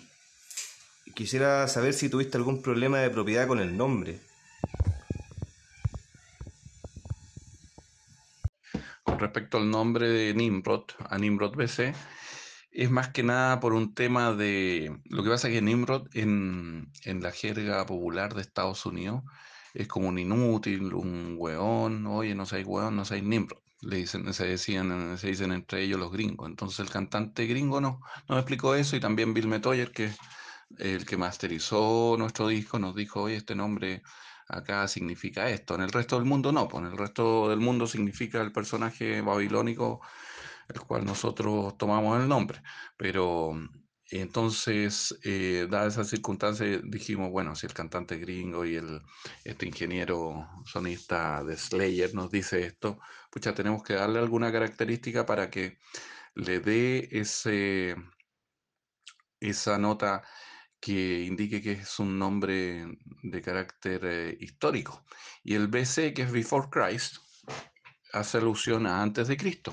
Por lo tanto, le da ese carácter eh, histórico. Eso es lo que quisimos lograr con el nombre. Pero acá en Chile igual nosotros usamos el Nimrod. eh, y Nimrod BC usamos indistintamente los dos. Pero ese es un tema más que nada para, para la gente que de Estados Unidos y ya que en los otros países en Europa igual Nimrod es considerado el personaje que nosotros eh, tomamos en principio como nombre. Ya, eh, mira, centrándonos en la actualidad, eh, Nimrod ha sobrevivido a varias generaciones de la escena metalera, manteniéndose aún vigente. Bajo tu punto de vista, ¿cómo ves a la escena de hoy comparada a la cual ustedes comenzaron? Bueno, la escena de ahora es, eh, es totalmente distinta cuando empezamos. Nosotros empezamos en una época de dictadura, que nos venían bandas de afuera, Entonces, la única onda que tenían los cabros que eran, que eran más que nada cabros adolescentes del liceo, que no habían terminado el liceo, no sé, pues cabros de primero o cuarto medio, que iban a nuestros conciertos, eh, eh, no venía ninguna banda afuera, pues entonces estos eh, nos iban a ver a nosotros y tocábamos en el Manuel Plaza, en los festivales, junto con las demás bandas históricas y lo menos que habían eran 2.000 personas. Entonces era así, ya empezamos puta, tocando entre 1.000, 2.000 hueones, 3.000 hueones en el Manuel Plaza, entonces era, eran unas tocatas gigantes. Y ahora, bueno, ahora la, la escena se está separando, los fines de semana eh, tiene distintos estilos, el metal ya tiene distintas ramificaciones y se hacen festivales de estos distintos estilos y en un fin de semana cuántas tocatas no, no hay y cuántas bandas no hay. Sí. De repente uno piensa que hay más bandas que público. Si tú, si tú te ponías a considerar eso, habría que hacer una estadística. ¿Quién es, cuál, cuál es público y, y quiénes son músicos? Pero eh, por eso es bien distinta. Bueno, está bien que, que haya una escena diversa y que haya harta, harta tocata. Está súper bien, me parece. Y se dan festivales súper interesantes durante el año, como por ejemplo el que tuvimos ahora último en agosto, que fuimos cabeza de cartel del, del festival Bestial Conspiracy, que yo diría que si no es el más importante festival underground, anda cerca y ahí estuvo muy bueno porque aprovechamos de tocar con los, con los viejos cracks de Nimbro de los 80, hicimos dos sets, un set con los músicos actuales y un set con los músicos que sacamos el demo y tocamos todo el, dema- el demo de- del año 88, así que fue una jornada especial. Y los chicos quedaron súper contentos, los, los viejos cracks también pues, quedaron súper emocionados y fue, un- fue una tremenda jornada esa. Perfecto.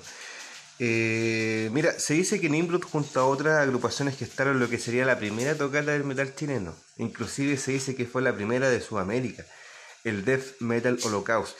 ¿Podrías aportarnos alguna anécdota de este evento? Bueno, el primer Death Metal Holocaust fue, mm, tenía el nombre nomás de Death Metal, porque en realidad la- las bandas que tocaron ahí en esa época, el, el término Death Metal musicalmente no, no era, no era conocido, o sea, no, las bandas ninguna, no existía el estilo Death Metal en esa época, según lo que recuerdo. Pero mm, eh, eran bandas que se habían formado hace poco. Nosotros, de hecho, nos formamos para ese festival exclusivamente cuando el Yanko me dijo, oye, Cristian, ¿por qué no armáis una banda para que toquemos? Y así se armó Nimrod. Mm, Yo con amigos, eh, con el Picoroco, que era, fue baterista en esa tocata, y Cabrío también, que ahora, que después se fue a formar Necrosis. Y, y en el bajo estaba el Jerko Tolich, el hermano del Yanko, eh, tocando en Nimrod. Entonces así armamos Nimrod la primera tocata y ensayamos unas veces y tocamos. Y, y bueno, fue súper, eh, está bastante lleno, fue ahí en la calle Aguilucho y estaba repleto. Y fue como un hito. Después con el tiempo se transformó en un hito del, del movimiento metal chileno y se dice sudamericano. Para muchos fue el primer eh, festival de, de metal extremo que se hizo en Sudamérica. Y fue y de ahí mm, todas las bandas eh, emblemáticas que siguen tocando hasta el día de hoy, muchas, eh, han, han continuado en el tiempo, ya que esta pasión eh, no, no deja a ninguno quieto en la casa, entonces tienes que, tenés que estar tocando porque ya te acostumbraste y, ese gusto no se quita con nada.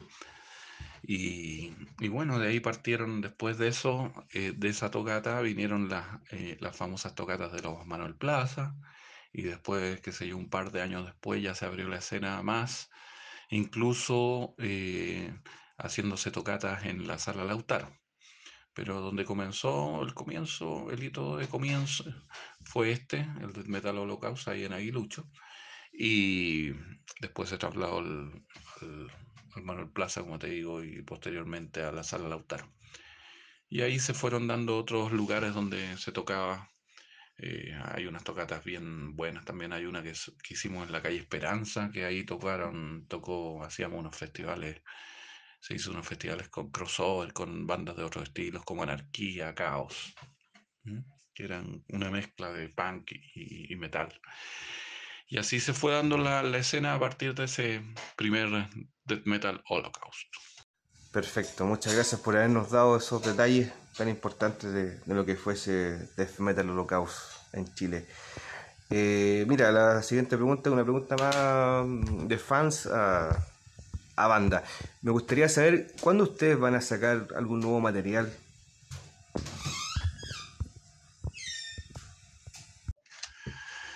Con respecto a los nuevos trabajos, sí, pues como te digo, eh, ya tenemos bastantes eh, temas para el nuevo disco y pretendemos sacarlo ahora a principios del año 2020. Pero bueno, ahora con todo el estallido social, igual eh, se ha atrasado un poco ya que yo participo en unas organizaciones sociales desde hace un buen tiempo y, y ahora hemos sacado un poco el foco de atención de la parte composición musical y estamos en, en este tema, que hay que aprovechar que se dio la contingencia, el estallido social para avanzar con las demandas que eran súper necesarias. Entonces, pero aparte de eso, sí, hemos tenido bastantes tocatas, tuvimos esa tocata buena ahí en agosto. Después tuvimos, eh, tuvimos que cancelar todas las últimas dos tocatas por temas eh, de logística, ya que nuestro bajista vive en el Quisco, vive en la playa y para trasladarse en estos días está complicado. Si tuviéramos un bajista acá, sería otra cosa.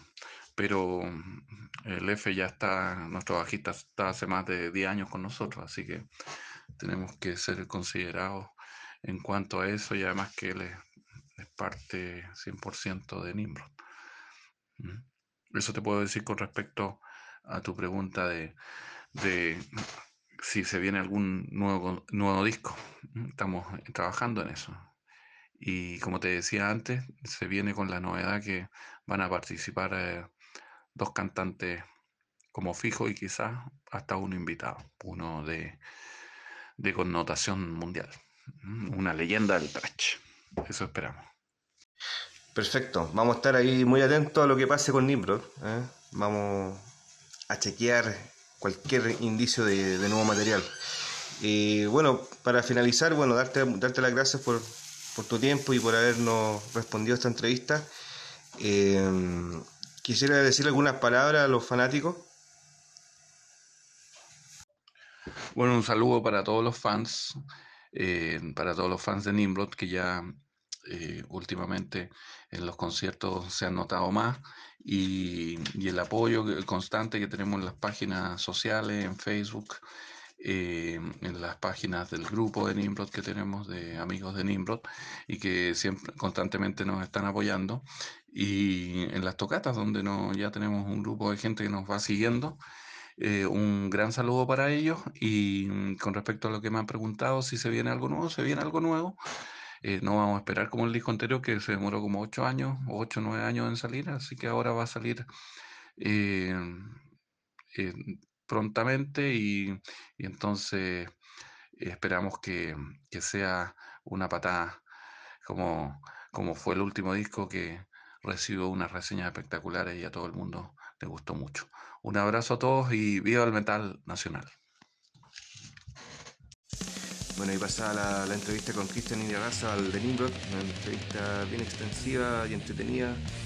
Eh, no- nos sentimos satisfechos con, con sus respuestas, creo que nos, dejó todo claro y todo, todo fluido. Eh, bueno, tenemos que seguir con el programa y Cristian nos, nos dejó encargado que pusiéramos un tema, así que hacer una fuerte del disco God of War and Chaos Catastrophic Prophecies.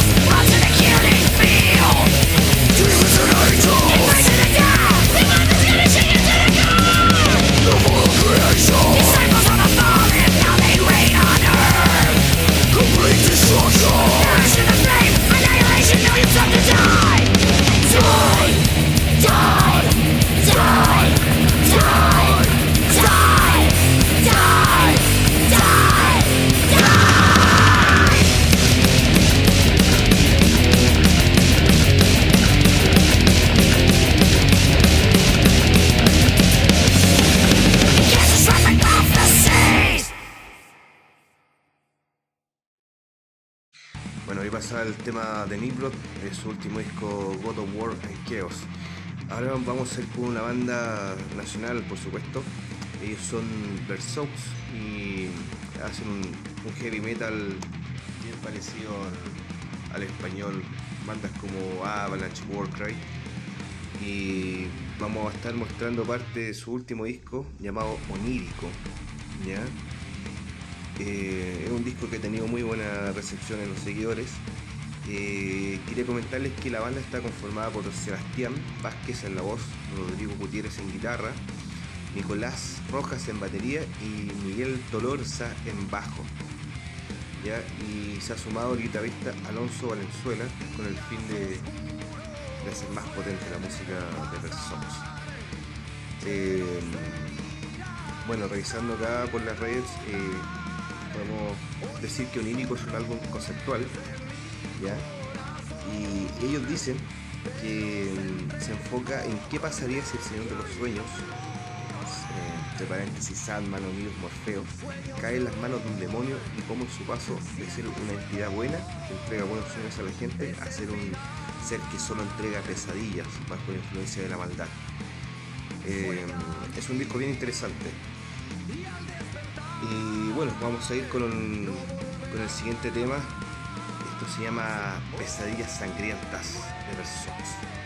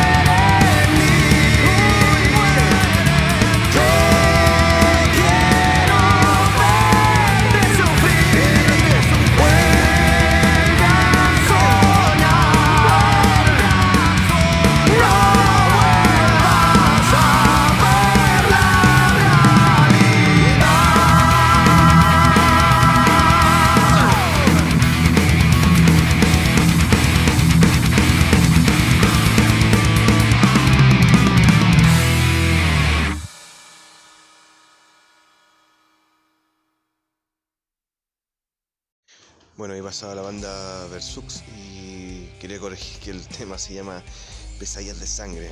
Y había dicho Pesadillas Sangrientas. Bueno, pero al final el concepto es el mismo. Eh, bueno, estimados, estamos llegando ya al final del, del- programa. Quería darle las gracias a todos los músicos que han participado en esta edición. Eh, darle las gracias a Way of Emptiness, a Cristina Razabal, a Sacro Dead, a Bleed, a Venojek y mm, en este caso, bueno, también a, a Versox, que es como, bueno, la banda que, que marca como la diferencia porque ellos hacen un estilo más power metal y bueno, a continuación a ver también lo que hace Bleed, que son black, son bien oscuros ellos. Eh, quería agradecer también los correos que me han llegado, los mensajes por redes sociales, felicitándonos. eh, ya que somos un programa abierto, si se puede decir. No tenemos ninguna línea editorial ni, ni tampoco somos estamos aferrados a algún contrato, así que aquí los músicos se expresan tal cual, tal cual ellos quieren, no tenemos ninguna censura. Y eso yo creo que la gente en el primer programa lo, lo notó y, y respondió de muy buena manera. Así que nada, pues ojalá que este programa tenga más alcance, ¿ya? Eh, desde ya decirle a las bandas que quieren participar que la- el correo está abierto para que nos hagan, nos hagan llegar su nuevo material, si quieren compartir alguna noticia, alguna novedad, nosotros vamos a estar acá esperando eso. Eh, bueno, llega el turno ya de la última banda de- del programa. Eh, ellos se llaman Bleed, ¿ya? Ellos se iniciaron en el año 2016 en Antofagasta. Es una banda del norte. Y son seguidores del Pagan, Doom y Black Metal de la vieja escuela. En el 2017 ellos crearon su primer registro musical llamado Death Row, eh, que consta de cuatro cortes enfocados conceptualmente al lado más oscuro y desconocido de la muerte. Es un trabajo que nosotros editamos eh, precisamente hace dos años. Hace dos años estuvimos fabricando los discos de, de Bleed. A la fecha Bleed se ha presentado en importantes eventos de la segunda región. Miren, inclusive estuvieron teloneando a Mayhem y también participando en uno de los festivales más importantes de la segunda región, como fue el Calama Metal Fight, eh, donde compartieron un escenario con una parrilla de más de 15 bandas nacionales consagradas, así también confirmados para ser la banda soporte de I Am en Antofagasta. Eh, si no me equivoco, parece que este evento fue cancelado debido, a toda la contingencia. Por ahí estuve revisando las redes de, de Jorge Chárgola, el productor que estaba encargado de hacer ese evento, parece que fue cancelado o pospuesto para, el, para los primeros meses del 2020. Eh, bueno, ellos se encuentran actualmente grabando lo que será su LP debut, ¿ya? Eh, por lo que nos comentan, dicen que está ya en un 80% listo casi y contará al menos con 10 cortes, siempre bajo el mismo concepto musical del pagan metal. La producción del disco será to- totalmente autogestionada y ellos esperan quizá en un futuro poder contar con algún sello, algún productor que se interese a trabajar. Así que bueno, le deseamos los mejores éxitos a Bleed y eh, a la espera de que encuentren un gran sello y alguien que, que los tire para arriba y, y- trabaje con ellos de forma más quizás profesional y puedan lograr grandes cosas. Eh, bueno, yo escuché el disco, son cuatro cortes, son bien oscuros, ¿ya? Eh, tiene, tiene como una atmósfera bien, bien lúgubre, si se puede decir, bien oscura. Ya, pues, no lo, no les quito más tiempo y, y nos vamos a ir al tema Maniac Phobia